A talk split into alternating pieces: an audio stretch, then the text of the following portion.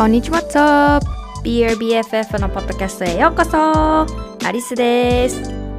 つもダイエットして外側ばっかりにフォーカスして私が痩せたら価値が出るんだとか私がこういう風になったらやっと愛されるんだっていう風に生きてたんだけど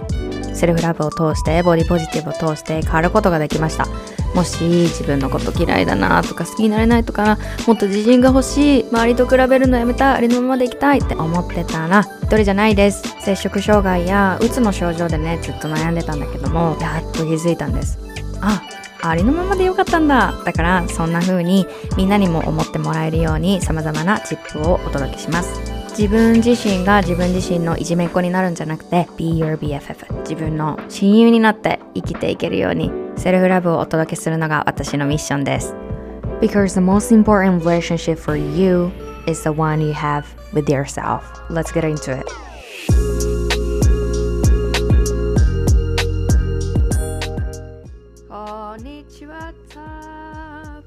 皆さん今回も BeerBFF のポッドキャストを聞いていただきありがとうございます。I am so excited to release this episode. 今回私のプログラム Take Back Power の卒業生。今回3期生でね、えー、と4月末に卒業されたんだけどカレンちゃんを呼びました。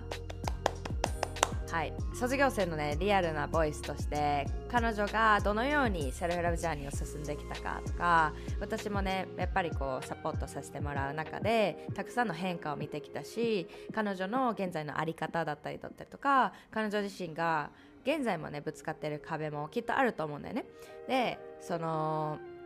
ちょっと前までこういう風なカレンちゃんだったんだけどえ今そこまで来たかっていうアリスもすごいやっぱり嬉しくてもう本当にね一人一人そうなんだけど彼女ともやっぱりこう心とのコネクションで私のねコーチングを受けてくれてありがとうっていうレベルじゃなくてもう本当にシスターズには私の人生に入ってきてくれてありがとうってすごいね出会ってくれてありがとうってそういうレベルで思っててもう本当にみんな大好きなんだよね。でそのシスターズの中でもカレンちゃんにちょっと今回お話を聞いてみたいなと思ってで今回もうこのプログラム受ける前の様子とそのプログラムの変わったところっていうところを聞いた時にいっぱい出てきてでそれをちょっとインスタグラムにストーリーで上げてみたんですね。でみんなこの今現在困ってるとここの中からあるって聞いた時にやっぱりこう彼女が上げてくれて完璧主義だったりとかもう自分を受け入れられるようになった。え自分の自己表現できるようになった。万人受けを手放しただったりとか、ね、親との関係変わった。お金の使い方変わった。いっぱいあるんだよね。ここにもあげられないぐらい本当にたくさんのことをシェアしてくれて。で今回はこのエピソードの中で彼女がまあ昔どんな感じやったんかと。もうたくさん共通ね共感できるとこいっぱいあると思うんですよね。でぜひぜひ着目して聞いてほしいなと思うんですけれどもそこからもうどのようにして take back her power 自分のパワーをね生まれ持ったパワーを取り返してきたかそして彼女の今の生き生き様っていうところをお話ししてもらいました。でいくつかこうオーディエンスの皆さんねセルラバーの皆さんに対して伝えたいこと彼女が実際に通ってきた道実際に経験した痛みからだからこそ本当に話してくれることってすごいリアルなんだね。すごくもう可愛らしくてもうなんかすごく愛を伝えてくれるんだよね。もう本当に話し方だったりだったりとかそのエネルギーから伝わると思います。はい、ぜひぜひあの概要欄に彼女のインスタグラムを貼ってるのでぜひコネクトしてほしいなって思うところなんですけれども。はい、では早速エピソードに参りたいと思いますがその前に、えっと、このこのって6月から、えっと、5期生新たにシスターズをお迎えしたいと思っていててでそのご案内を、えーまあ、きっとね気になる方もたくさんいら言ってくださるんじゃないかなっていうふうに思ってるんですけどえーと、そのご案内ウェイトリストを現在ね、えー、現在この5月18日の時点では、えー、ウェイトリストでご案内しておりますのでまた概要欄にそのリンクを貼ってます。でインスタグラムでね私はよくこう「はいテイクバックパワー始まるよみたいな感じで言ってるんだけれども今回はちょっとメールでいち早く情報をお届けしたいと思うのではい私も入りたい。すごい興味あります。もっと知りたいです。っていう場合はこのウェイトリストに登録してお待ちください、えー、時期にご案内を始めていきます。もう6月になるのでね。えー、っと私も今準備中です。すごい楽しみにしてます。ということで彼女のパワーを受け取ってください。どうぞ。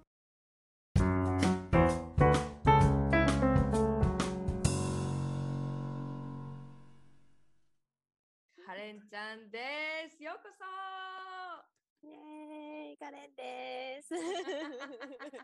ありがとう、来てくれて。ありがとう、こちらこそ。はい、もう本当に本当にすごい、今日はね、いっぱい聞きたいことあって、今日の主役は、えー、カレンちゃんなんですけれども、じゃあ、聞いてもらってるね、皆さんに、カレンちゃん、普段なんかどんな感じなのかとか、どんな子なのか、一体誰なのかっていうのをちょっとカレンちゃんの言葉で伝えてもらえますか？はい。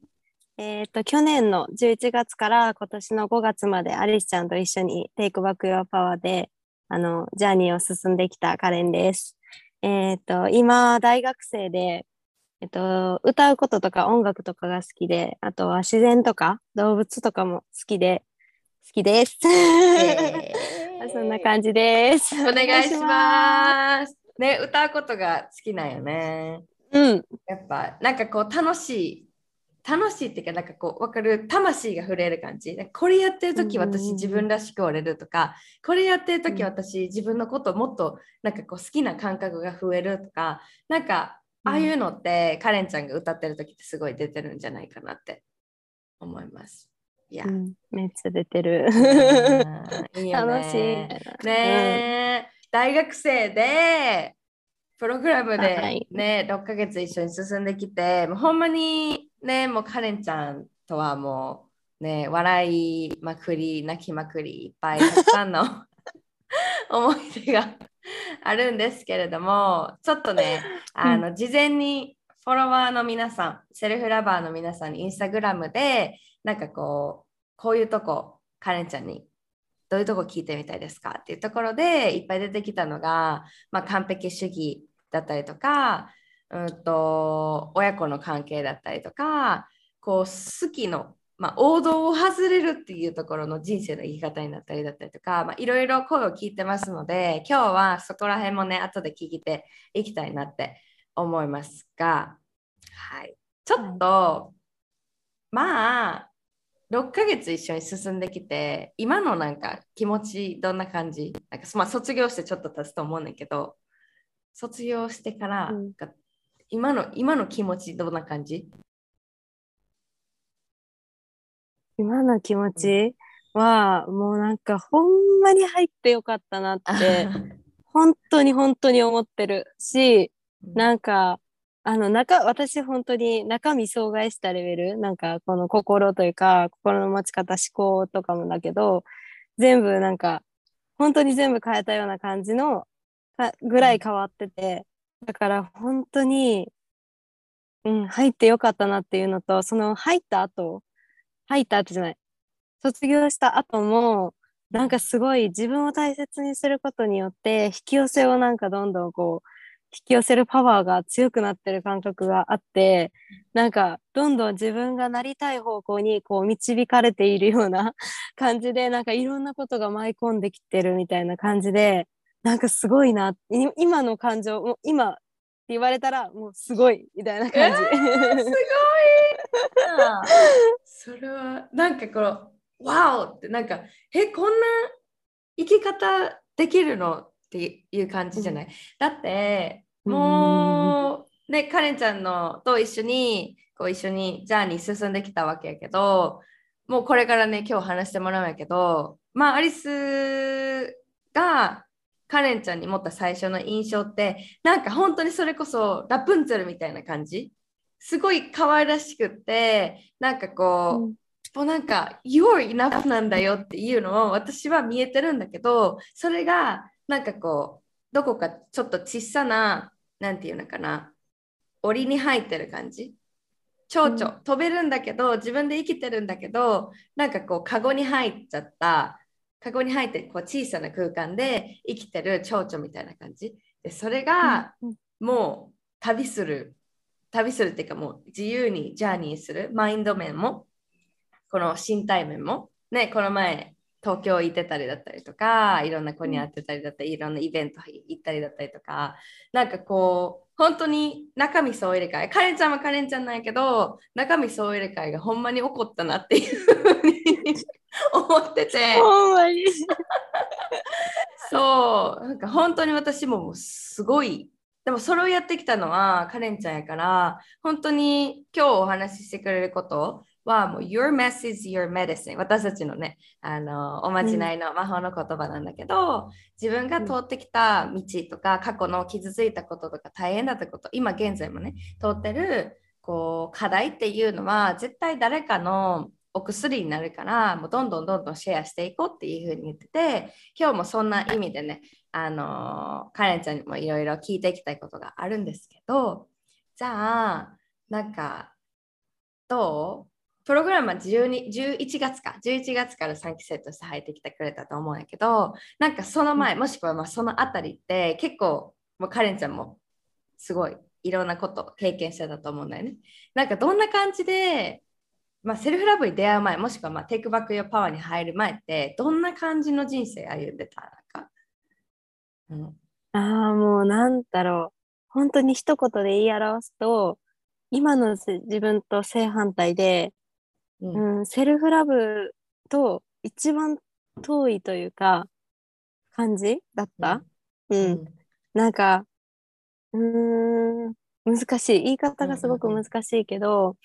うん、なんだろう。私はその多分今だからわかるけどその半年ぐらい前は就活をやってたし、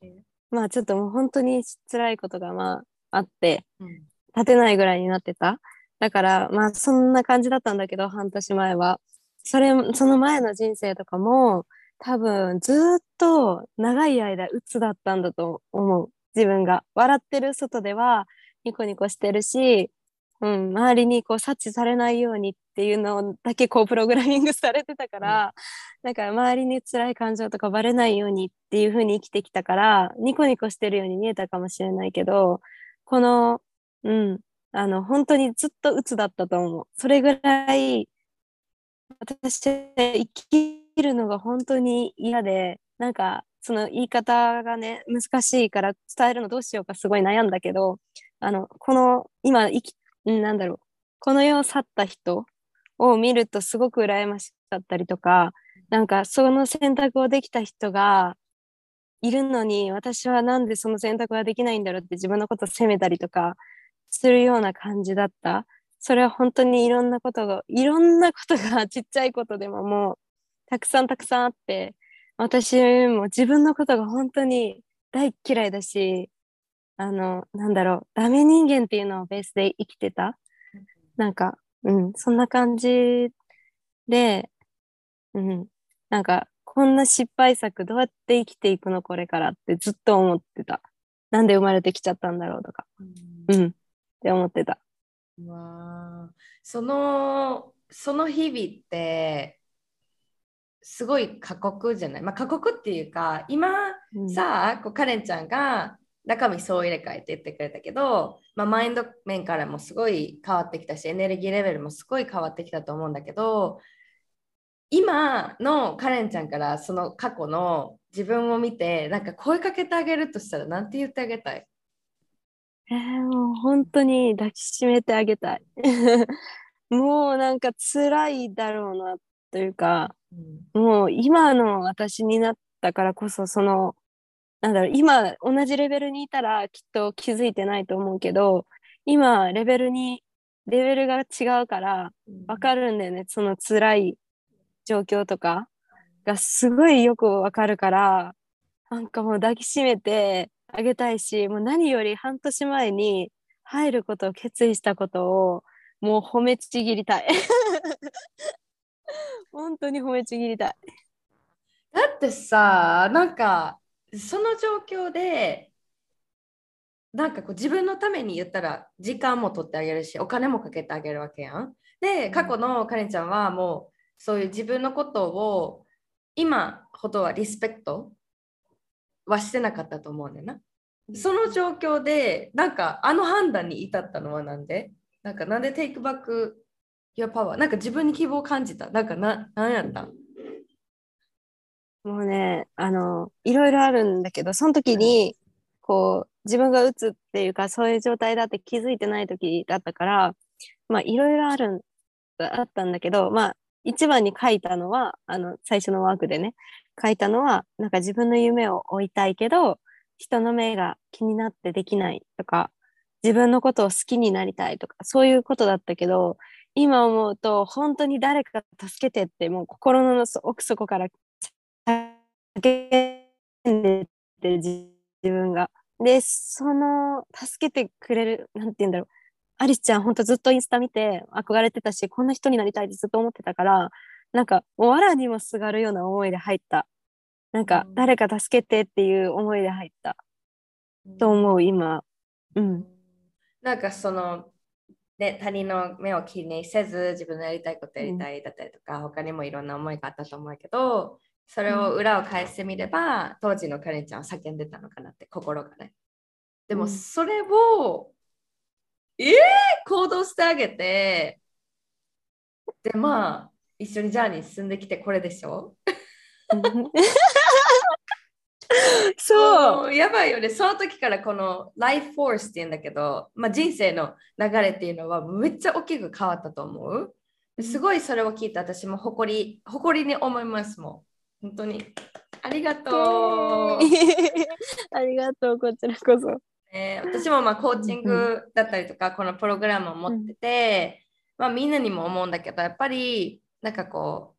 今それこそコーチっていっぱいいると思うんだよね。こういうふうにね、うん、誰かのジャーニーのお手伝いしたりだったりとか、ヒーリングのお手伝いしたり人もいっぱいいっぱいいると思うんだけど、なんかこう、アリスのところに来てくれてありがとうっていうよりかは、もうアリスの人生に入って、なんかこう、わかる？来てくれてありがとうってすごい思ってて、で、やっぱりこう、シスターズで私が読むのもただのなんかこうクライアントとかそういうのじゃなくてなんか本当にもうなん英語でシスターシスターフットっていうんかな？なんかこう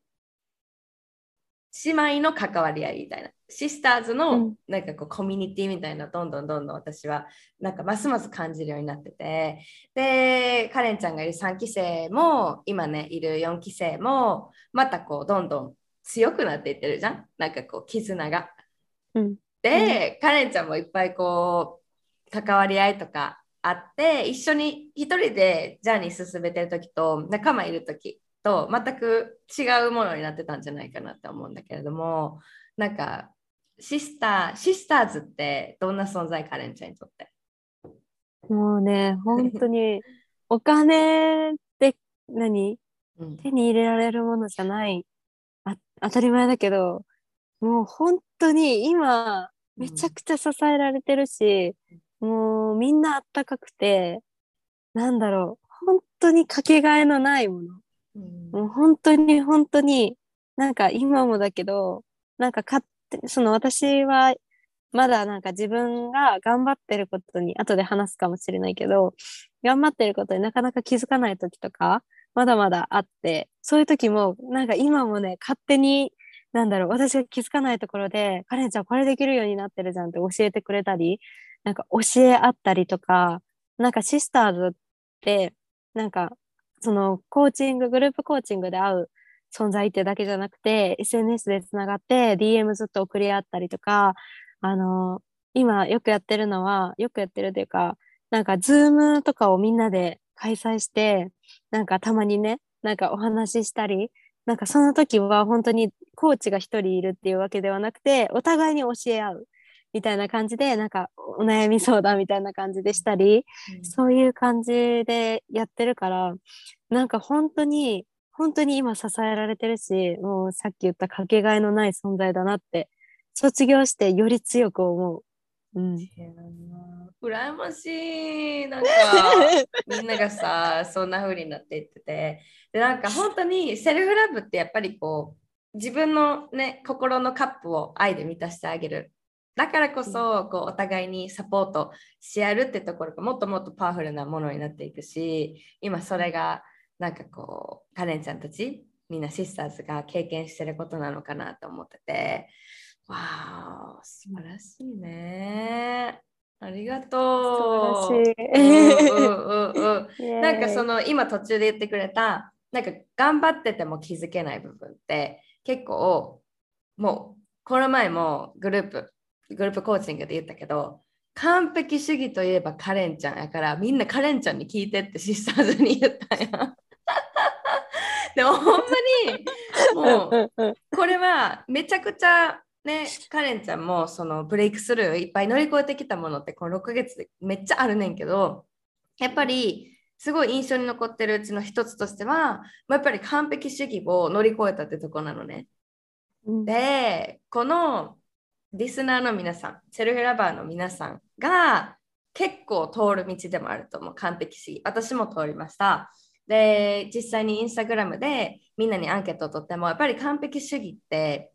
たくさんの方が通ってるところなのね。でよかったらちょっとカレンちゃんの完璧主義ストーリーみたいなのあったらシェアしてほしいどんな感じやった？昔。昔は本当にあのまずいい大学に行かないと死んじゃうっていうのを思ってた。で、あの、就職先もそう。就職もいいところに就職しないと死んじゃうんだって思ってたし、あの、成績は4段階、大学って4段階なんだけど、4段階中4じゃないと成績じゃないと思ってた。思ってたし、あとはもうダイエットとかもやるならやる、やらないならやらない。だから、ダイエットは1週間何も食べないダイエットをして、ご飯何も食べないの？あの、なんかよくあるじゃん。ファスティングして、なんか1週間何も食べないけど、なんか飲むとかそういうのも一切なしでご飯食べなかった。そしたらもう1週間で7キロ痩せたのね。だけど、あの、それも、なんか、まあまあまあ、痩せたけど、まだまだ痩せなきゃいけないっていうのがあって、あったりとか。で、その後に半年に、半年間で15キロ痩せたんだけど、15キロぐらいかな、痩せたんだけど、なんかそんな時も、1週間で7キロ痩せたを経験しちゃってるから、ああ、ダメだダメだって思って、もっと、もっともっとみたいな、何甘えてんのみたいな。で、私はもう、友達とかにもみんなに、あの、あ、ゆるくダイエットしてるからとか平気で、もう本当にそう思ってたの。なんか自分に甘えて、甘えながらやってるから、ゆるくダイエットしてるからとか言って、ゆるいダイエットを周りに教えてたんだけど、誰もできなくて、なんかできなくてっていうかしなくて、で、それはさ、それは体壊すって思うじゃん、みんな。だから体壊すよって言われてんのに、私の中ではゆる、ゆるいっていうさ、その、自分の中ではあったから、うん。だから、それを信じて、もう完璧に痩せなきゃ、短期間で痩せなきゃっていうのもあった。うん。あともう文章とかもめちゃくちゃね、あって、もうなんか文章厳しく言われてたから、もう一言一句日本語として誤りがないかをもうすべて確認するから、課題とかもちっちゃいのでも3時間4時間かかるのね。もう本当に400字ぐらいでももうずっと文章を何回も読み直して、やりなやり直してみたいな。で、ここの文章のつながりおかしいしとかもうめちゃくちゃ完璧にやってたぐらいの もうもっと言えばね、あの、めちゃくちゃあるし、あるんだけど、なんかそんな感じ？なんかもう石橋をくまなくこうやって叩いて、叩いて叩いて叩いて、で、なんか壊れないか確認してずっと見て、いや、でも壊れるかもしれないからやめとこうっていうタイプだった。わあ、わかりやすい。叩きまくって叩きまくって。用心の用心の。でもそれでもいけずみたいな感じやってんな。そうそうそう。叩くだけ叩いて。そっか。わお完璧主義ってさそのマインドの、まあ、部分やと思うからさやっぱりこうそれがきっと潜在意識のところにめっちゃ入ってたと思うやん。こうなきゃいけないとかこうでなきゃいけないとかこうしなきゃいけないとか周りからのなんかえ十分やってるよとか例えばねとか体壊すよとか言われてもそれは入ってこないんだよね。もうこのマインドの部分で私はまだまだだとかもっと頑張らなきゃいけないっていうのがもうこびりついてる状態やから周りが大丈夫って OK サイン出しててるのに自分がやっぱり出せてないからもうパンってブロックカンって外に跳ね返っていっちゃうと思うんだよな。うん。いやそのカレンちゃんのさもうめっちゃ最初に話したので覚えてんねんけど何パーセント頑張らな自分は OK, OK って思われん？何パーセントって言ってたっけ？500。500やばいよな。120%とかやったらさそれも飛び飛び越えて500どんな感じなん？500って。だってえ内側の声的にはもうどどんな感じで自分に話しかけてたわけ？500%の。えーもうなんかもっともっともっとって、うん。もうもっともっともっともっとなんかもっとが止まらんくって。なんか頑張っなんか例えば課題うんその4取ったと言って私は別に頑張ったと思わへんかったもともと。だからなんやろいい大学に入るとかも頑張ったけどうん次みたいな感じ？でずっとずっともっともっともっともっともっとみたいな。で寝るのも許せないから寝つけなくて布団の中入るけどもう受験中とかもあの寝ちゃダメっていう自分の心の中の声がなんかお前はダメ人間なんだから誰よりも努力しないといけないからって言ってな自分の中が起こしてくる。体は寝たいって言ってるのにもうずっと起こしてきて自分をだからもう寝られなくて一時期でもうわっってもう飛び上がって机に向かうみたいなちょっとこうロボット的な感じやったう。んうわーすごいやそれ 体壊さへんかったその時期。もうめちゃくちゃ壊れたけどお構いなし。もうなんか、ね、立てなくなっても何か単語帳を持ってるし、うん、うん。もう、もうなんかそれぐらいで、なんかしんどいとか言うなっていうのがずっとあった。あとねなんでなんでやと思う？どっから来たと思う？それって。うーん、やっぱりうん。ね、家庭とかでうん、やっぱダメ人間っていうのを刷り込まれてきた部分があって、自分はダメやっていう、そのダイエットの部分も、やっぱり私もともとうん。あの標準体重かそれ以下の体重やったけど小学校とか中学校やったけど自分が大人用の 3L でも入らないって思ってた？うんあの 3L のお店を見てあとあそこやったら入る服あるかな私みたいな感じで本気で言ってた？ような感じやったから多分その、うん、ちっちゃい頃から刷り込まれてきたそのダメ人間ベースっていうのがそうしてたと思う。うんそっか。だからもっと頑張ったら、もっと頑張ったら何？なんか認められるかもとか、幸せになれるかもみたいな感じ。うんうん、なんか変な言い方やけど人間になれるみたいな なんかみんなと一緒になれる私のにとってのみんなと一緒は下げるとかじゃなくて自分にはほんなんか今はさなんか自分がやりたいことやったらなんかこう出て出る杭を打たれるとかそういうのもわかるけど私にとってはもう思いっきりジャンプしたら普通の人と一緒になれるかもしれんみたいな感じがずっとあった。うん。その出るすべてに対しして。て。ああ、なるほどね。今その釘がもうめちゃくちゃ下に下がってて、それを上に上げてあげて、やっと一緒になるみたいな感じ。うん、そう。打ちすぎたみたいな感じ。そうそうそう。だから人と違うとか個性的って言われるのがめちゃくちゃ怖かった。うん。あバレたみたいな。こんななんか大人間なんバレたんや私みたいな。ううんんそうなんや。よく頑張ったよね。ー本当にリトル、あ リトルカレンも、もうなんか愛おしくない。そんなうん頑張ってきてくれて、今日のカレンちゃんがおるって思ったらさ、やっぱりこう、どんな辛いことも逆に今、この前シェアしてくれたけど、カレンちゃんが、その今、ラッキーだと思えるようになったって。うんいやね。それなんか伝えたいことある？うん、それはもうめちゃくちゃ伝えたい。なんか質問のところにも、あの、アリスちゃんの質問のとこ送ってくれたやつ見させてもらった時も、辛い経験を書いてくれてる人がいて、で、なんかこれ見て、なんか、まずそれをさ、誰かに言語化して辛いですって言えるのもめちゃくちゃすごいと思って、それだけでも全然さ、違うやん。私はわかる。なんか、あの、それが言えなかった人やから、だからそれを言えることでもすごいって思ってそれに応えたいなって思ってたって話ないけど、うん、なんかそれを見た時になんか私はもう私もめっちゃ辛い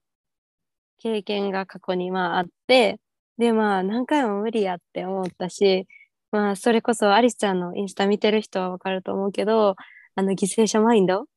がずっとあってなんで私ばっかりこんな辛い思いせなあかんのとかなんで私こんなになんか恵まれてないんやろななんか私前世で悪いことしたんかなとか、うん、すごいすねすねてみたりとか してる時期もあってで今年の1月とかもそのジャーニー向き合ってきたらやっぱり今まで抑え込んできたものが大きかった分すごいいろいろ来るのよ。なんかいろんなものが向き合わないといけないものが戦わないといけないものがたくさん出てきた時に、うん、なんで私はみたいななんでみんなと違うんやろうってずっと思ってて、思ってたのに、今は、そのマインドを変えていったことで、なんか、私なんでこんな恵まれてるんやろみたいな。なんか辛い経験したからこそ、今自分がここ、この自分が折れるし、なんか辛い経験したからこそ、こう下に落ちたからこそ、人、他の人には見られへんぐらい高いところから景色を見れるっていうのを今頭の中にあるんやけど、それをなんか見、見れるのは私しかいないし、なんか具体的に言えば、なんかみんながこう辛い、なんか4期生が入ってきた時も、なんかこういう悩みがありますとか、こういうことが辛いですみたいなことを言ってる時に、私が経験してない悩みがなかった。うん。なんかなかったから、だからそれを寄り添えるって思って、それもすごく大きかった。なんか、うん、その経験もすごく大きかったんやけど、なんか私、なんて恵まれてるんやろみたいなのが今の考え方になってる。これはほんまにジャーニー進んできてネガティブな経験をプラスにっていうか捉えられるようになったっていうところはめちゃくちゃ大きいなって思う。お花 ちょっと待って、これ、やばくない？だって、えー、犠牲者、犠牲者のマインドからもう羽ばたいたやん、これ。さっき言ったその 檻の中にいる蝶々がもう羽ばたいてる状態。私、何何でもできるし、過去のね、辛かった思いがあるからこそ今もっと高く飛べてるの見える景色ももっともっと感動してるし、うん、だからねいつもこのプログラムの中でハイライトローライトっていう言葉使ってないけどなんかこう最近悩んでることとかちょっとこう体がなんかこう感じるのが重くなるようなことをローライトって言っててでその逆はなんかこうちょっとスキップしたくなるようなとか自分がお祝いみんなとお祝いしたいことをハイライトって言っててそのねシェアする時間をよくとってるんですけどでやっぱりジャーニー始めたての時ってこう思っちゃうんですとかなんかこういう風な経験をしてる自分っていいのかなっていう風なところから入ることが多いんだけどローライトってその次の「はい」「higher」につながる架け橋になってくれてるだけやからめっちゃいいものなんだよね。全然なんかこうよく多分社会ってネガティブなことはダメなことポジティブなことはいいことっていう風なこうなんていうの二極端っていうのあれ極端なね2つに分けたがると思うんだけれども、うん、全然そうじゃなくて本当は全部ニュートラルで、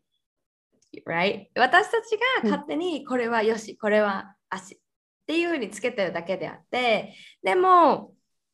こういう見方もできる？そのローライトだなって、うちょっと苦しいな、今こういう悩みだな、例えば人の目が気になるとか、完璧主義で悩んでる子いっぱいいると思うんだけど、それってすごいめっちゃチャンスで、例えばどんなチャンスかっていうと、自分のことをよりよく知れるし、自分のこう大切にしてることを改めて聞くことができる自分に内側に矢印を向けてあ気にしてるってことは私にとってどういうことをを意味するんだろうだったりとかこれはもう手放していいんじゃないかなとかなんか本当に自分との対話のきっかけにもなるしそれがどんどんどんどん「はい」につながっていて「higher」に行くから今そのローライトを経験してる人たちのまたその何手を差し伸べることができるわけ。わかるよって、I, I feel you。私もそこにいたから。でも、ここに絶対来れるから。絶対範囲に。その架け橋今なってるから大丈夫だよっていうふうに本当に心から思えるんだよね。それをカレンちゃんがその4期生入って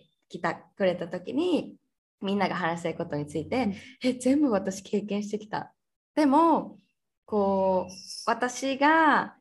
私ができたらみんなできる。これめっちゃパワフルじゃない？彼女ができたら私もできる。うん、私ができたんやからみんなできるって。みたいな。そのすごい私これ思ってて。だからそのカレンちゃんが今こう乗り越えてきたのもたまたまじゃなくてもともとそのパワーがあった。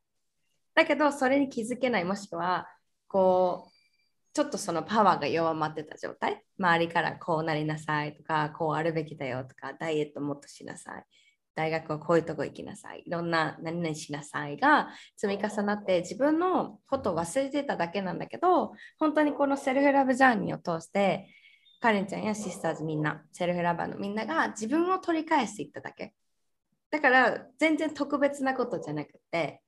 カレンちゃんはカレンちゃんに戻っていった感じ。だから総入れ替えも起こった感じがすると思うけど私はカレンちゃんとして生まれてきてカレンちゃんが Take back power 自分のパワーを取り返したからこう今までこう不一致してた部分があ私のお家ここでよかったんだっていうふうになんかこう思えるような感覚になっていたんじゃないかなっていうふうに私は思います。素晴らしいことです。ありがとう。なんか他にカレンちゃんシェアしたいことある？こう、まあ、みんなからの声からでもいいし過去にね、うん、苦しんでたこと、うん、セルフラブを通して、うん、めっちゃここ変わったみたいな。まあね、えっ、ー、と、王道から外れるってことかな、やっぱり。聞きたい。これ気になってる子も多いと思う。王道から外れる、どういう意味でしょう、どういうことでしょう？どんな感じやった？とまず、ここの入る半年以上前の私は、もう本当にこれは言語化して気づいてたぐらい。全然自分のこと気づいてなかったけど、なんか王道からはず、王道が大好きだなっていうのは、もう常に、常にあった。だからそのなんだろう、普通の人になりたいっていう部分があったから、なんだろうな、なんか髪の毛もなんかロングじゃないととか、なんか髪の毛の色とかも、なんか染め、なんだろう、明るい色に染めたら、普通の人じゃなくなっちゃうから、なんか、まあ、染めてもダークブラウンとか、なんかそんな感じで、本当に王道。だから、あの、就活とかも、もう就活しな、就活か進学しか道がないと思ってて、で進学に行ったら就活から逃げられるって思ってたんだけど、なんか、え、でも就活しないと普通の人になれないよな、みたいなところがあって、普通の人じゃなくなるのが嫌だなっていうので、自分の心は気づいてたんだけど、就活したくないっていうことに気づいてたんだけど、就活をずっと続けてる自分がいたみたいな感じが元の私なんだけど、なんかそれを、なんだろう、就活がやっぱり一番かな。就活の向き合いっていうところをしていって、アリスちゃんと一緒にジャーニー進んでいく中で、一番大きなブレイクする完璧主義もそうだし、あの、なんだろう、事柄としては一番大きなことだったんだけど、私は就活をしないっていう選択をしました。で、それはもうジャーニーを進んでいく中で、いろいろね、アリスちゃんとすごい、あの、話し合って、いろんなことをこうやっていったんだけど、なんか、まず、なんか、その、自分の違和感、自分本当はやりたくないみたいなことに気づいてあげる。気づいて、ちゃんと、なんだろう、意識してあげるというか、自分がやりたくないんだっていうことを、まず意識してあげるみたいなところから始めて、で、まあ、いろんなことがあったのもあって、まあ、就活ができるような状態じゃ、心理状態じゃなくなった時期があって、それもあったんだけど、そこをこう、本当に就活しないといけないのかっていうところを、こう、向き合うことによって、向き合ってそこをブレイクスルーすることによってなんか就活あ王道から外れるっていう癖癖なんかそこに罪悪感を覚えなくなったというか、うん、なっていったなっていうのがあってだから髪の毛もずっとなんか超ロングだったの。この辺だったしなんか女の子らしくとかなんか清楚でみたいな感じでずっとこうえっ、ー、とあとね黒かダークブラウンの間ぐらい。でずっとしてたのにもう髪の毛ブリーチして 金髪になったりとかもうするぐらいこう王道から外れる選択ができるようになったなって思います。やばい。お花カレンちゃんこれもまた大きいね。カレンちゃん自身も感じてると思うけど、アリス自身もこれすごい、まあ、決断した部分もあると思うねんな。もう、うん、もうやらない。就活の部分とか、髪の毛のこともそうだし、就活の部分もめっちゃもう吐きそうなぐらい悩んでなかった？なんかもう、うん、行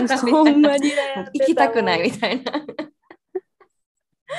やばいな。え、なんか当時はどんなプレッシャーがあった？なんかこう例えばもう心はさ、答えを出してたわけ。それはお互い認めてたと思うんだよね。うん、なんかこう、いやや、就活やりたくないっていうのは出てたよね。だけど何がその直感というか、その心の声を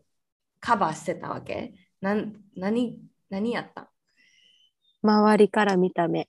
が一番。うん。うん、それはどういうこと？例えばもう就活パンってもうやりませんっていうふうに当時そのタイミングで決定してたらカレンちゃんのその時の恐怖とか不安ってどういうことやった？なんかやっぱり親からどう思われるの何言われるんだろうっていうのとあとこう就活やっていくまあバイト先の一緒の、ね、年代の子めちゃくちゃ多くって私と同じ代の子がめちゃくちゃ多いから、だからこう、就活やらないんだ。へえ、普通の人じゃないんだって言われるのが恐ろしくて、もう、もうなんかそれを乗り越えられる自信がその時なかったから、それを、に直面するぐらいなら黙って就活した方がマシだって思ってた。うん。なるほどね。で、しばらくの間は戦うんだよね。ちょっと、うん、何？アプアプリケーションというかちょっと説明会とか申し込んでみたりだったりとか、うん、なんかこうもう心は完全に拒否もう拒否すごいすごい強い反応やったと思うんだよね。ただあどうしようかなとかじゃなくて、もう嫌やって出とった出とったやんか あの時。けどなんかこう何かしらまだちょっとしがみつこうとしてた時はあったと思うんだよね。うん、ごいよな。そこから、じゃあなんかその、周りの目が一番気になってたって言ってたけど、そこは結果的に就活しないっていう選択をした後の感じはどう？今どんな感じで感じてる、うん、えっと、やっぱり反対というか、冷たい、うん、うん、冷たいっていうのは、彼女がそういう意図で言ってきてるかどうかわからないけど、私から捉えると、ちょっと冷たいような反応されたり、なんか、こう、なんだろうな、見放されたような言い方をされたりとか、うん、なんか、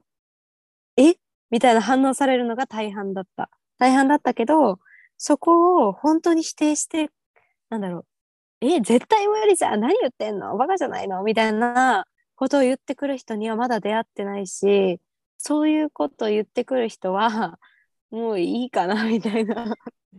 あんだけ怖かったのに、この間も後輩に、なんか髪暗くしないんですか？って言われて、しないよって言ったら、なんでですか？って言われて、就活しないからって言ったら、え？って言われて、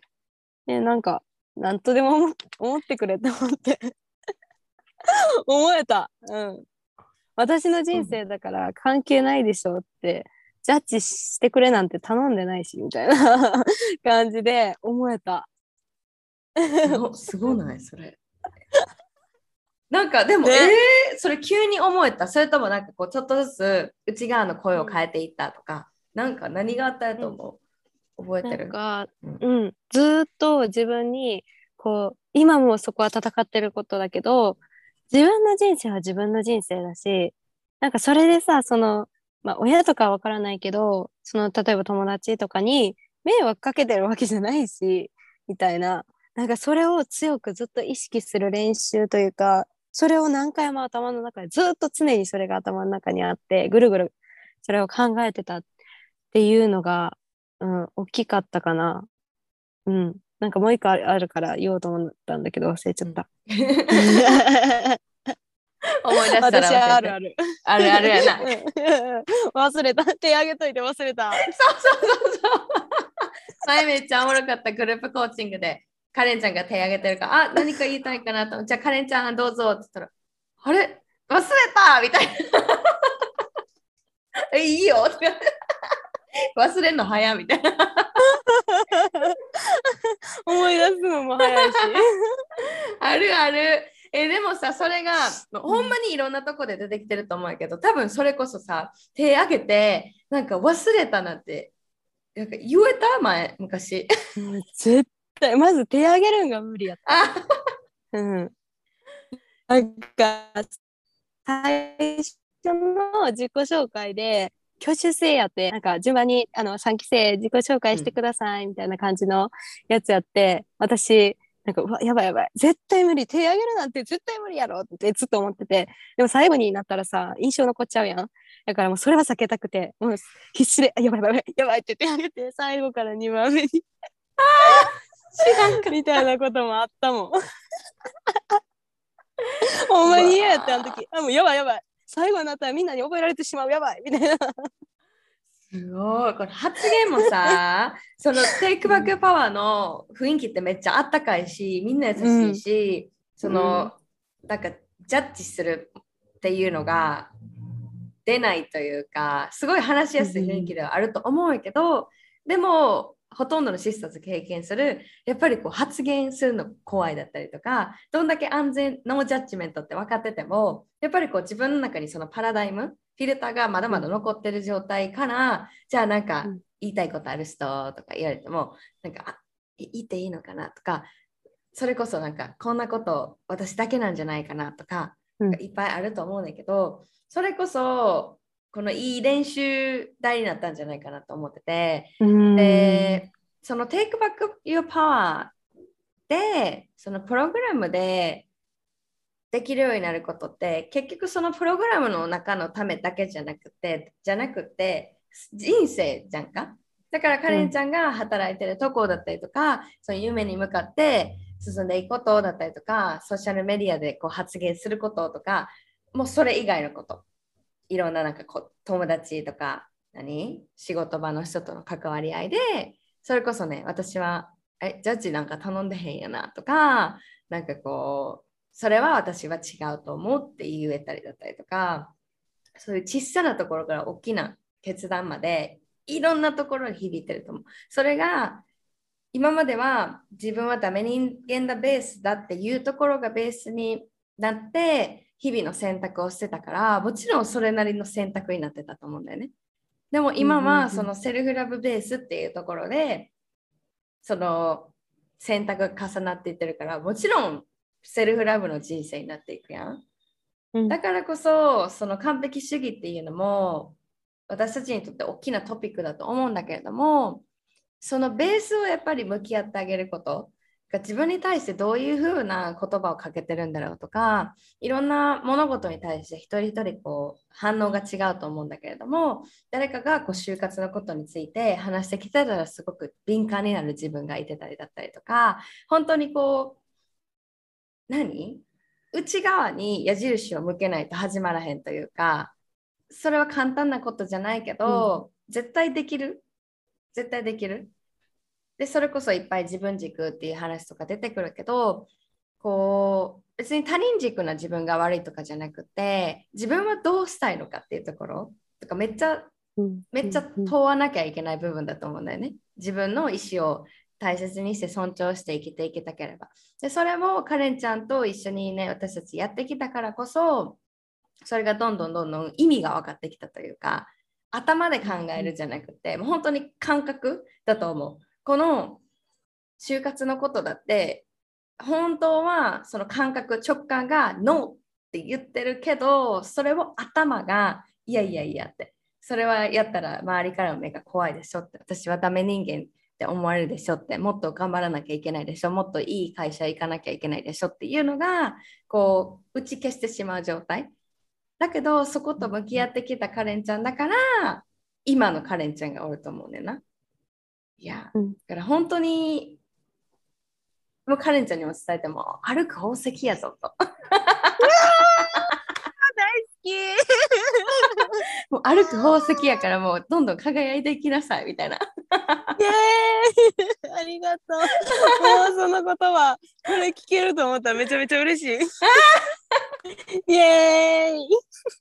よかったよかった。もうほんまにそうやでな。そっかそっか。まあ王道から抜けた。ね。自分の見た目もそうやし、自分のでも考え方もそうよね。周りがこういうふうに思うからってじゃなくて、私はこう思うからだったりとか、本当に内側も外側もこう王道を抜ける、万人受け大好きを手放したことっていうのは大きいと思うんだけれども、なんかじゃあちょっとうーんそこにつまずいてるガールズたちになんてなんて言ってあげたい？なんかこうやっぱり周りの目が気になって自分の心よりっていうよりかはこうやっぱりみんながやってることとか安心安全を求めてそれが悪いって言ってないけど自分の心がなんか違和感感じてるんだけどそこに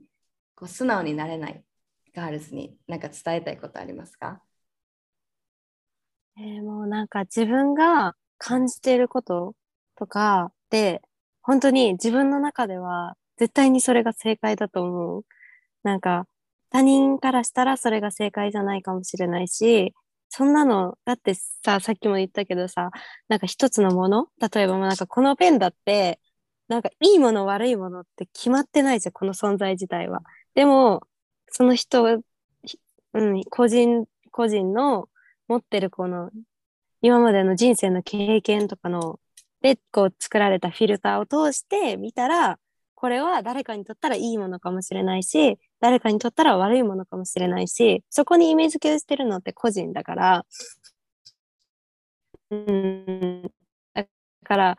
て考えたらみんな違うって思ってて当たり前。いくら双子でも同じような人生何？あの同じような人生っていうのはそういうあれじゃなくて同じところを通ってる同じ小学校とかを通ってたとしてもち何？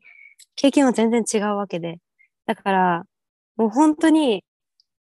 個人が持ってるものっていうのはなんかあの人がこう思ってるからこれは間違ってるんだって思ってほしくないなって思う。自分が思うなんだろう。自分が感じることは自分にとっては絶対に正解だし自分にとって信じたいものを信じればいいしそれが自分の信念になっていく。なんかそれも自分で全部選択ができできるからなんかそこをこう責めたり他の人と違う自分とかを責めたりしないでほしいし逆にみんなと一緒っていうか就活の方にこう心が動かされるなんだろう本当にやりたいと思うっていうことだったらそれもなんかおかしいことじゃないし当たり前だけど私にとっては嫌だったけど誰かにとってはすごくワクワクすることかもしれないからなんかそういうところをこう他人と比べてなんか私間違ってるのかなって思わないでって言いたい。ありがとう。私も受け取りました。いやー 嬉しい。もう、so powerful だって。カレンちゃん。成長したよね。したしたしたもうなんかあのいつも言ってんねんけどいつもっていうかあのシスターズが卒業ね6ヶ月経って卒業するときに私の気持ちはどんなんかっていうとこうまあ1年からね1年生小学校1年から6年まであの受け持った受け持ってない関係なくこう小1の頃から子どもたちを見て6年間その卒業する卒業式になんかきっと私先生じゃないか分からんけどなんかこうああ大きくなったなーってこれから中学にはたは羽ばたいていくんかーみたいなあのあの感じの気持ちになんねん分からんけど。そう。だからなんかその小学校を卒業したからってジャーニーが終わりじゃなくってで、その子どもたちもどんどんどんどんこれからたくさんのことを経験して学んでいくやと思うんやけど本当にそんな感じでカレンちゃんもこうセルフラブ Take Back Your Power のプログラムでジャーニー一緒に進めてきてで今この言葉が出るのってカレンちゃんが自分自身にも伝えることができるから本当に正真正銘のものだと思う。うんなんかこう浅はかなものじゃなくてカレンちゃんがもう本当にもう吐きそうになるぐらいも苦しんできた 特に就活っていう部分だったりとかなんかこう周りに合わせなきゃいけないだったり周りからね、うん、外れたことしてる時のあの苦しさなんかこう痛みっていうのは今それが喜びに変わったよね。みんな違ってそれでいいやんとかうん、そのもっと自分自身の内側の声を尊重してあげるっていうところにつながったその経験談っていうのはやっぱり Your Medicine もなってる。Your message someone's medicine、うん、私のメディシンにもなった。だからありがとうと思って。やった イエーイ。嬉しい。あのめっちゃありがとう。なんかこのまあ一人一人そうなんだけど、一人一人個性があって、このプログラムの中でも、あこの子はちょっとこういう性格だなとかだ、やっぱり関わっていくうちに分かってくるんやけど、もうカレンちゃんがやっぱりおるときって、すごい4期生も、こう、すごい安心できるような存在だったんじゃないかな、そういうシスターだったんじゃないかなって思うけど、ちょっとなんかプログラムのことについて聞いてみたくて、なんかこう実際6ヶ月やってて、うん、なんか Take Back Your Power のなんか印象実際になんか入ってみてどんなあじゃ最初思ってた印象ある？なんかどんな感じなのかなと思思ってた想像してたのってある？想像なんか全然忙しすぎて、うん、なんか想像する暇もなかったっていうか変やけどうん、うん、やけど入った時はなんかみんななんやろうなんかすごい美しいみたいな、うん、なんかみんな、わあ、綺麗やな、みたいな、なんかなんて言うんやろな。なんか、うん。なんかすごい、自分がすごい、容姿にすごいコンプレックスが、もうずっとあったから、なんか入った時に、わあ、なんか変って思われてないかなとか、なんかみんな綺麗やなとか、まあ、なんか自分ここ間違いじゃないかなとか、うん、でなんかみんなのさ意見その当時から意見を自分の意見をちゃんと言える人ってやっぱりいるからなんかそういう人見てたらうわなんか私大丈夫かなこんなところで私発言できるんかなとか、そういう不安はめちゃくちゃあった。いや、うん、そうやったや まあでも入ってきたらさなんかせ、うん、思うそういう気持ちになるのが例えば1期生がいる時に2期生が入ってきました。で2期生のみんなが、1期生すごいみたいなで、3期生からしたら2期生めっちゃすごいみたいな。で、多分4期生からしたら3期生に対しても3期生みたいになれるかなみたいな。うん、あるんじゃない？なんかそういうのあった？2期生見たときに2期生めっちゃ輝いてるみたいな。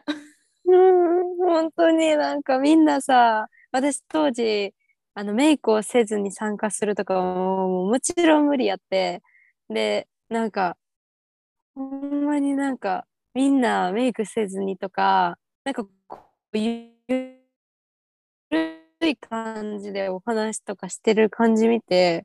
2期生が「えみたいな。まずメイク朝早くからさグループコーチングがあってそれよりもっとめちゃめちゃ早く起きてもバッチリメイクしんと出られへんかったのに、うん、みんななんかいいなみたいな。えありのままで出られるってめっちゃいいけど私絶対できるならへんわって思ってた。そうなんや。その、うんで結局すっぴんで出たりはしとったんやな結局。ああめちゃめちゃしてた。そう。やばい。でなんかそのあなんか実際に2期生1期生、まあ、2期生見てわーって思ったりだったりとか自分なれるかなとか、うん、まあ、なんか当時は変われへん絶対変われへんっていう信念あったんじゃない？それ言ってくれたんやこの みんな変わってるけど私が変われるわけないみたいな思ってたよな。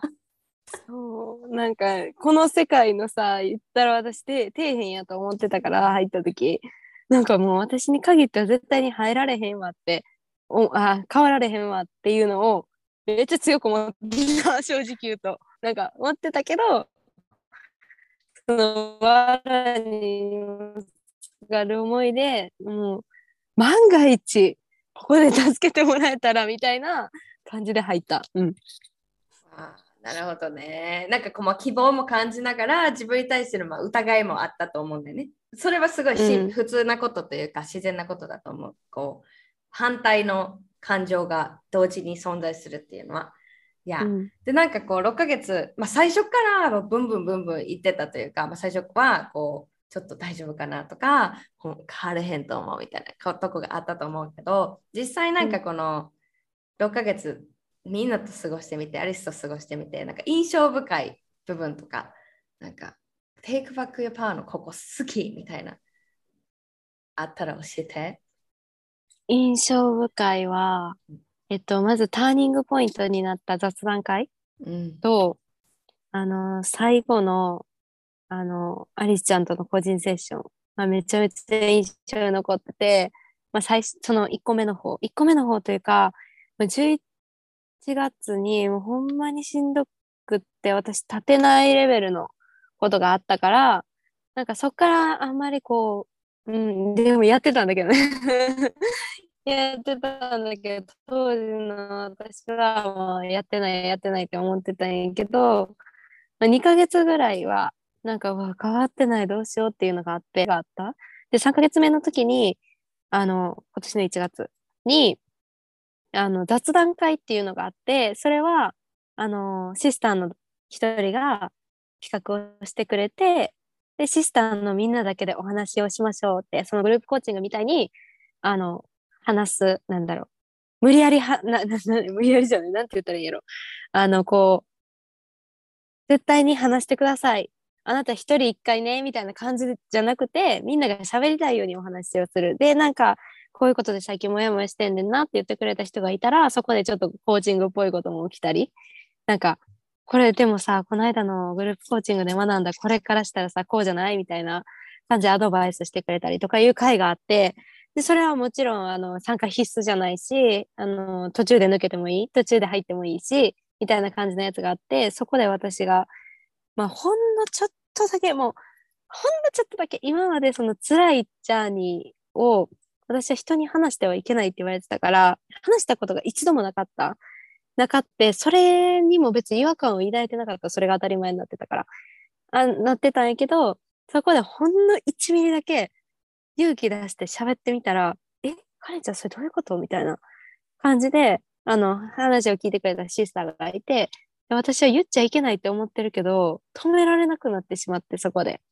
なんか、言ってもいいかなって思って、初めて言ってみたいな、そこで。そしたら、なんかみんな、カレンちゃんめよく頑張ったな、みたいな。なんかよ、よう生きてきたな、みたいな感じで言ってくれて、私にとったら、本当にその辛いジャーニーの中でも、めっちゃちっちゃいことやったんやけど、今考えればね。そこからめちゃめちゃいろんなことに気づき始めて、その時も怖いぐらい泣いたの、自分が。なんかもう吐くように、もうなんかオフにしてみるとオフにして、顔面ももちろんオフね、オフにして、もう大号泣して、もうなんか、これさ、なんか分かる人いるかどうかわかんないけど、インナーチャイルドっていう部分、昔のちっちゃい頃の自分のが泣いてて、多分。で、私はそのインナーチャイルドとかよくわかんなかったんだけど、その時の泣き声が自分のちっちゃい時の泣き声にすごい似てたんだよ。面白いんだけど、そこでブワーって泣いて、そこからいろんなことに気づき始めて、あれ？私、なんか頑張ってない？その、そのなんだろう、親から言われてたこととかも、なんか自分でそう悪く思ってはいけないっていうので制限かけてた部分があったから、そこで気づいてなかったんだけど、その雑談会で気づいて、あれ？じゃあ私のこの思考はここから来てるのか？みたいな。で、そこをどんどんどんどん深掘りしていくきっかけになったのが雑談会で、それがターニングポイントだったのね。だからもうそれは本当にシスターにめちゃくちゃ感謝してるし、その時は2期生しかいなかったんだけど、あの3期生がその時、2期生3期生の時で、あの3期生はいなくて、2期生、私だけで2期生あと全員だったんだけど、もう本当に本当に感謝してるし、もう言葉にならないぐらいの感謝があある、その時。うん。で、なんか個人セッションの方は、もう本当になんか今まで頑張ってきたよね、みたいなこと言って、私はジャーニーを思い出したらすぐ泣いてしまうんだけど、ほんと辛かったね、みたいな。今までのさ、ここ入る前もだけど、入ってからもう超辛かったから、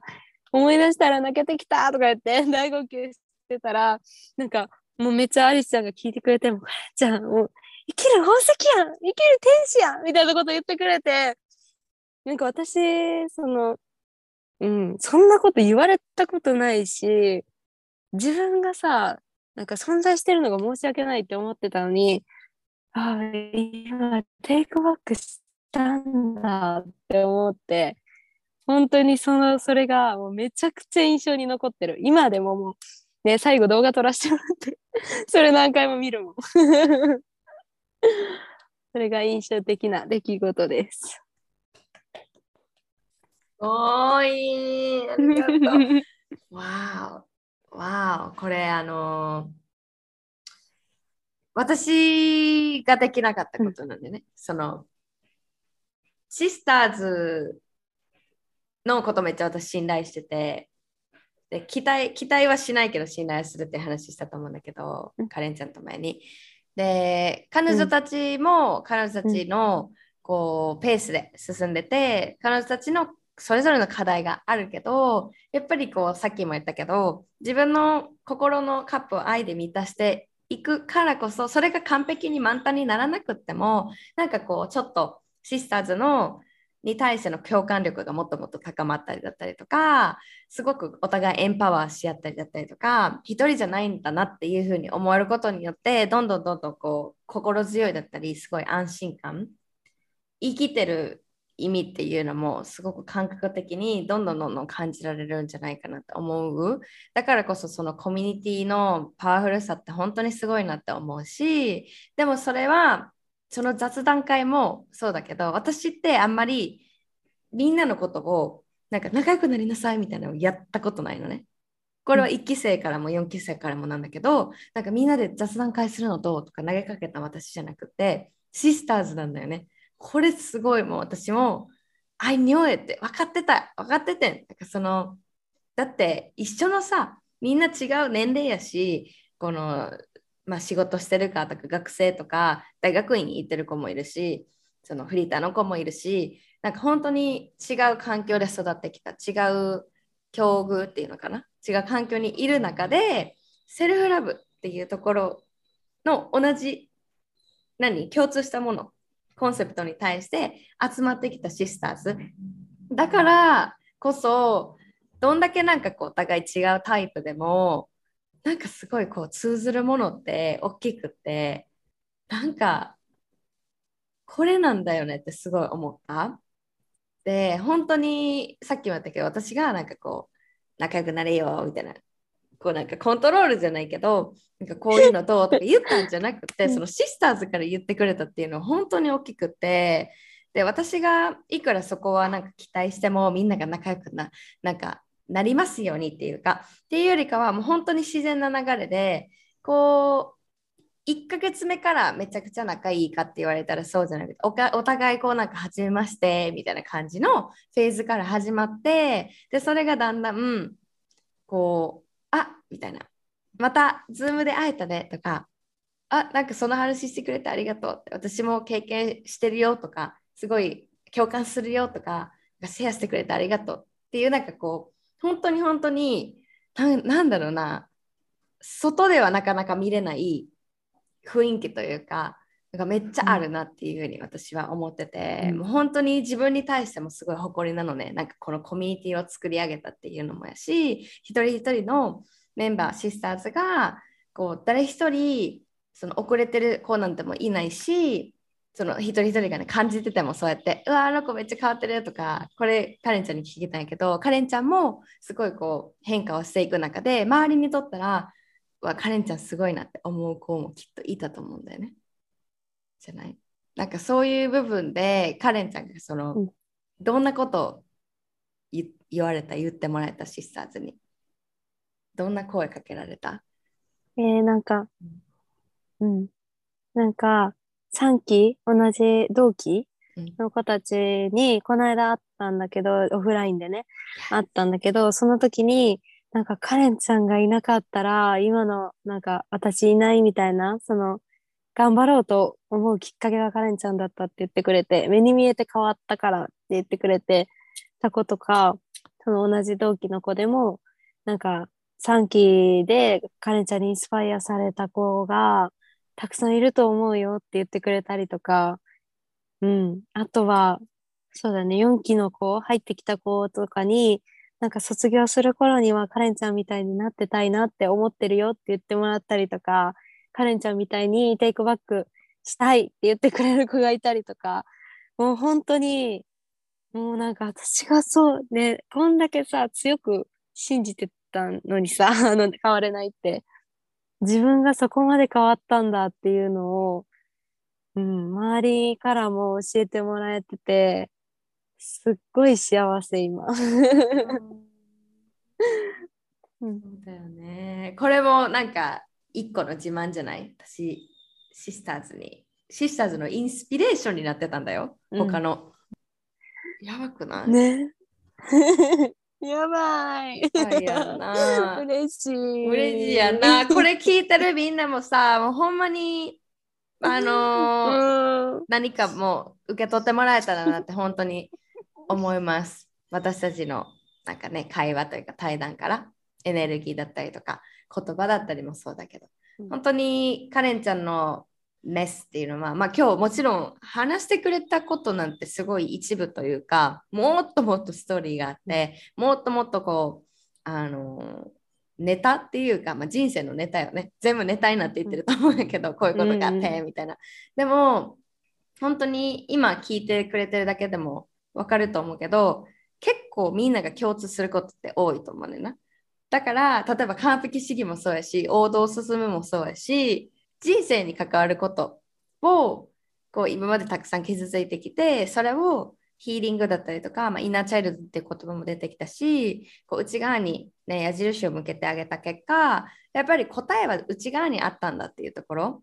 が本当に大きいなと思っててで、まあ、コーチングだったりこういう私が受け持ってる向き合いがねできる向き合いをサポートしてるプログラムっていうのも結局はアリスが答えを教えてるんじゃなくて一人一人内側にあってでカレンちゃんにもたくさんこう私が言葉を投げかけて気づいてきた気づいてもらった部分もいっぱいあるんやけどでも結局はその気づきが起こるのってカレンちゃんの中にその内側に眠る宝石があったからそれを発掘する旅やったと思うんだよね。でこれからもどんどんどんどんその発掘する旅っていうのは続いていとってだからこそすごい面白いしこれ聞いてくれてるみんなも今なんか辛いこととかなんかこうそれこそ今カレンちゃんの話聞いてカレンちゃんこういう子だからできたんだよとかもしかしたら思うかもしれへん。でもそれでもよくってね。でも私たちがやっぱり言いたいことは私たちができたやったらみんなできる。カレンちゃんができたやったら他のシステム他のセルラブもできるセルラバーもできるし私ができたやったら同じようにみんなもできる。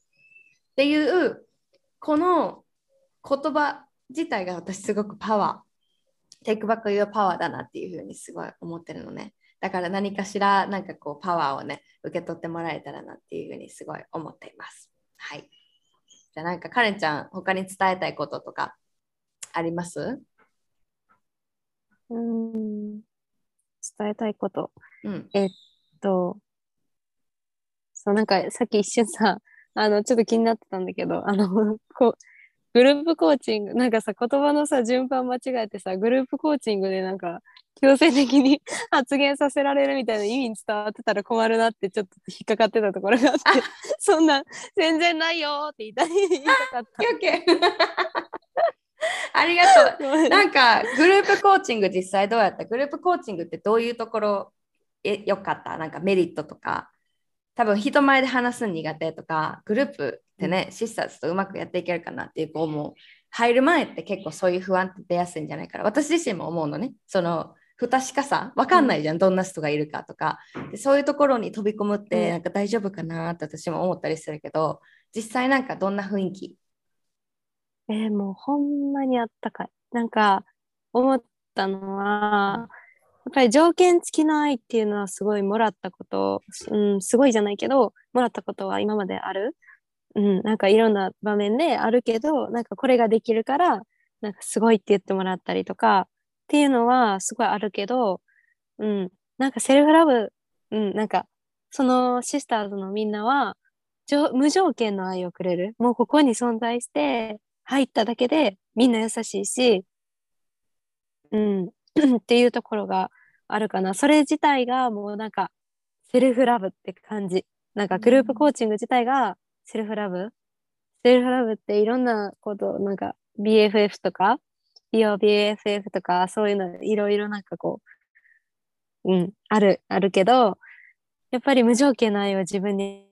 あげるみたいなところが、ところもあるから、それ自体が、なんかそのグループみたいな感覚があるかな。うん。無条件の愛出ました。無条件の愛。そう来ました。わーい。無条件の愛です。もう本当にこれめっちゃキーワードかなって、すごい改めて思いました。無条件。で本当にそれこそ条件付きの愛言ってくれた通り、ほんまにそうやなと思って、何々やからいいよねとか、なんか何々だからが先に来る。でも、ほんだどんだけの人たちがあなたは存在してるだけで価値があるっていうふうにお互い伝えられたりだったりとかそれこそ先生とか親とか言ってくれてるんかなって思う、まあ、まあ、家庭のこととか学校のこととかも本当に人それぞれで経験違うと思うんやけれども最低限こう私の経験としてはなんかこうやっぱり成績がいい子が褒められるし見た目がなんか高校だからなんかそういう話題が出てたりだったりとか、まあ、メディアもそうやし、うん、なんか本当にヒューマンドゥーイング、ヒューマンビーイングって言葉があって、私たちは人間であのいること、いるなんだよね。英語で言うと人間っていう言葉がヒューマンビーイングって言うんだけど、私たちの社会でもヒューマンドゥーイングになってる。人間で人間になるためになんかこう必要なことを必要以上だと思うんだけどなんかこうすることによって私はやっと人間なんだ。それこそカレンちゃんが言ってくれたストーリーに通ずると思うんだけどこの人間ダメ人間ベースがあってその普通の人間になるために一生懸命どんどんいろんなことをやってた。それはヒューマンドゥーイングになってたからヒューマンビーイング何もしない。えそんなん価値ない価値ない価値ない。ただいるだけ？えそんなん価値ない価値ない価値ない。っていうところにすごいつながってたと思うしそのカレンちゃんが経験してることもカレンちゃんの経験ではあるけどそれってどこから来たかって言ったらやっぱり社会の影響めっちゃ多いと思うんだよね。親からの言葉先生からの言葉周りの友達からの言葉っていうのも彼彼女たちも社会上の大きなもっと大きなマスの文化的な部分だったり社会的な部分から影響を受けて出てきた言葉だからその人たちももしかしたらすごい苦しんでたかもしれない。自分自身に対して。人に対するジャッジっていうのは自分自身に向けてしてることだからそれが気づいてるか気づいてないかっていうところは置いといて。だからこそカレンちゃんが受けたことリスが受けた言葉セルフラバーのみんなが受けた言葉っていうのはやっぱりその相手の何？苦しみから来てるところかもしれない。だからこそやっぱりこうコンパッションっていうのを持ってあげてほしいなって思います。自分自身に対してもその人たちに対してもあなんかこう傷ついてるのかなとか。でもそれはみんなそれぞれジャーニーで気づくタイミングも違うしもしかしたら気づかず一生終えるっていう方もいるかもしれないしそれはそれでなんかそれもよしあしじゃなくてもしかしたらねなんか来世あるか分かんないよ。でも来世で何かこう次の課題として魂が受け継いでいってるかもしれない。癒しの旅がずっと続いていってて、で、この Take Back Power のプログラムでも、これが一つのきっかけというか、きっかけに過ぎないというか、たまたま出会ったみんなで、こう、同じ船に乗るって言ったら変かな。まあ、みんなでこう進んでいくっていう間でお互いにたくさん気づきがあったりだったりとかでもこの卒業してこうそれぞれの人生をもちろんね関わり合いながらだけどそれぞれの人生進んでいくうちにまたもっといろんな人に出会ったりだったりとかカレンちゃんも最初言ってくれたけどこう波動引き寄せが変わったんだよね。引き寄せる出来事とか人とかも変わってるからこそこれからもどんどん楽しみやし予想なんてできない？だけど、もしかしたらね、傷つくことも、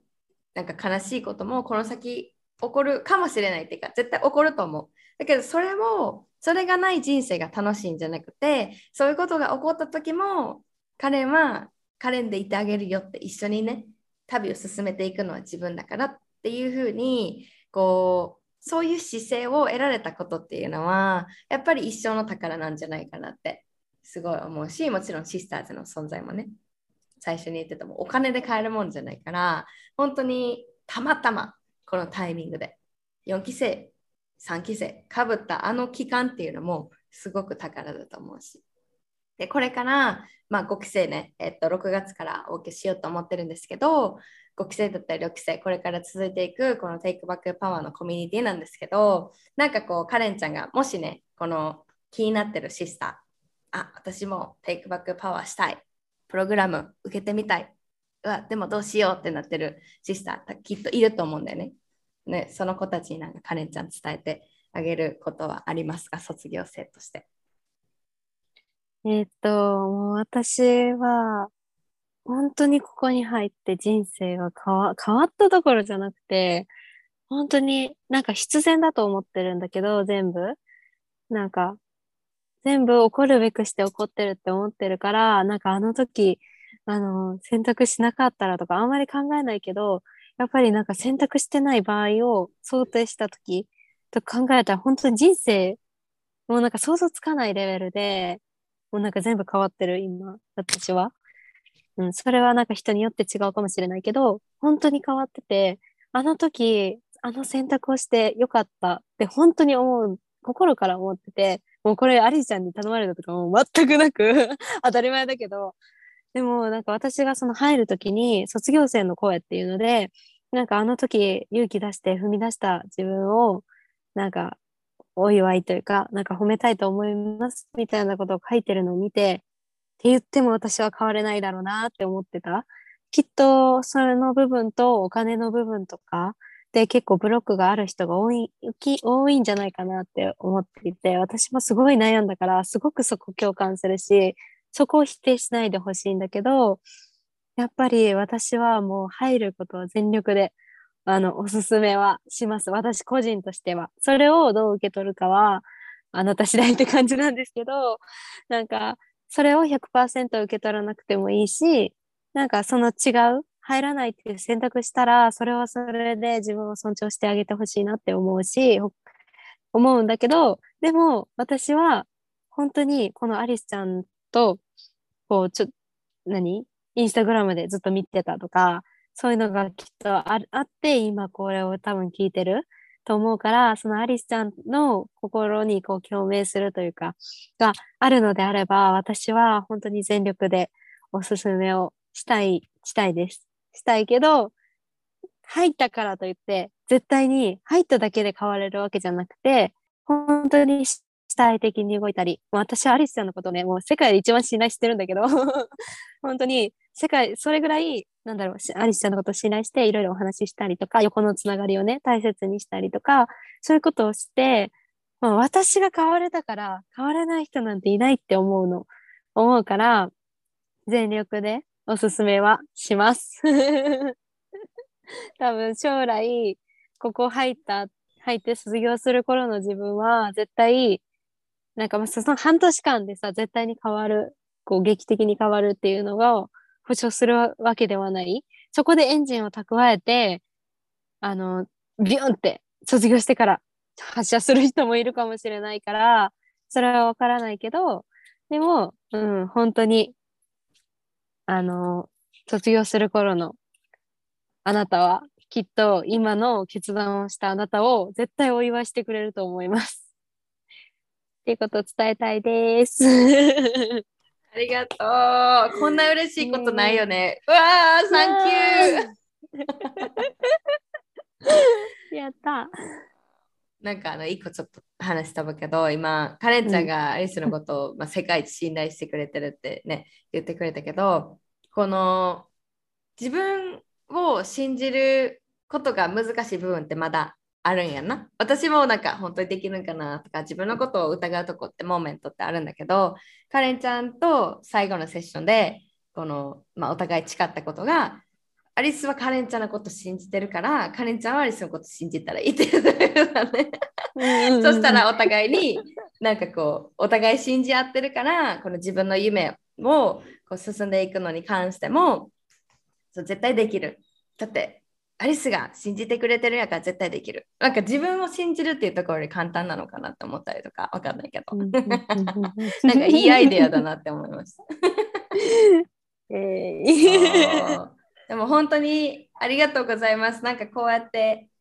まああの私自身もミッションとしてやってるからなんかこうただはいクライアントですっていうところじゃなくてこうなんか横のつながりっていうのもすごい大切にしててみんなとね友達のようなシスター。もうそれこそだからシスターって呼んでるんだけどこうなんか上と下の関わり合いじゃなくてもう本当にまさに横。みんな横一線になって進んでいってる感じ。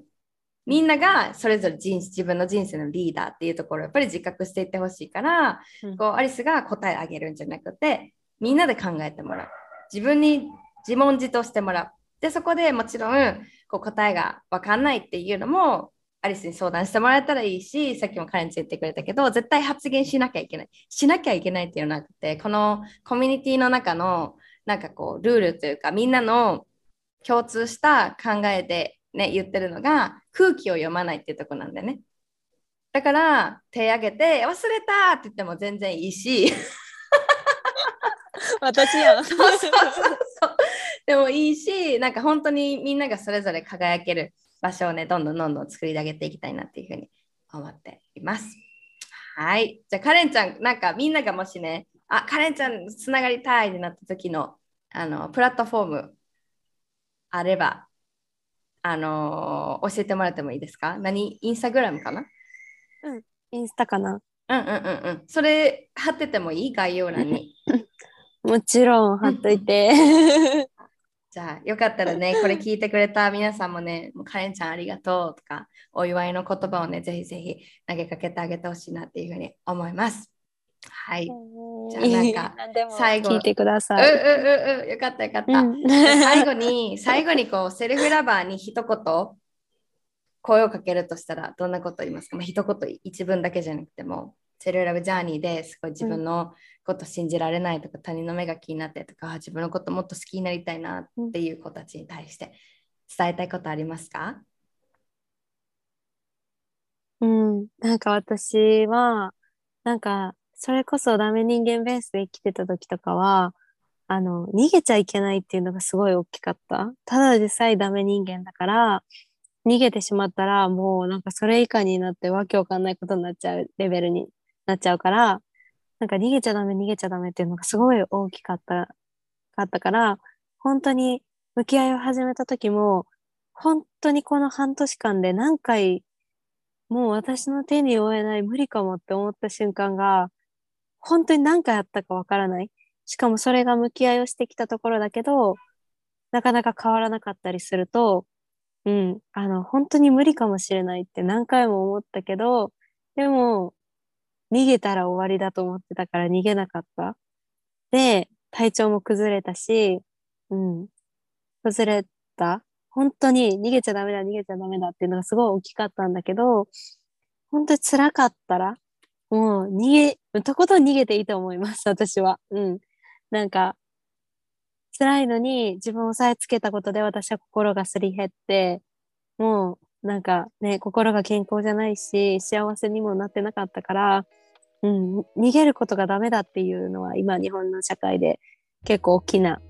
あのパラダイムかなって思うんだけど、逃げたかったらとことん逃げていいし、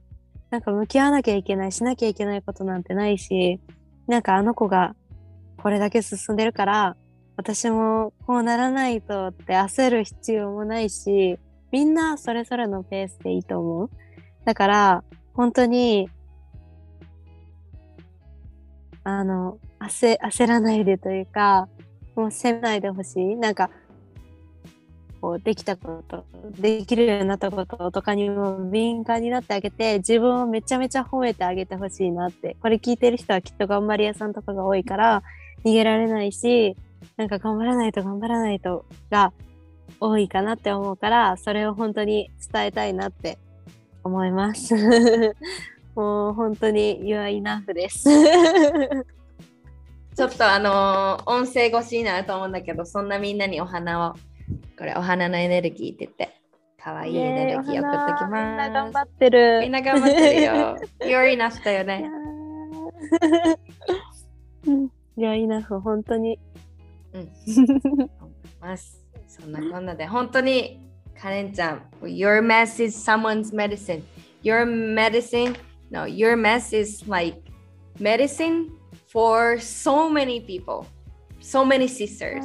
so many self-lovers. もう本当にシェアしてくれてありがとうございます。私自身もすごいインスパイアになったし、すごいこう心が癒されたな時間になったなっていうふうに思います。カレンちゃん来てくれてありがとう。ありがとう。こちらこそありがとう。本当大好きもう。本当に大好き ありがとうね。じあ皆さんありがとうございましたありがとう。バイバイ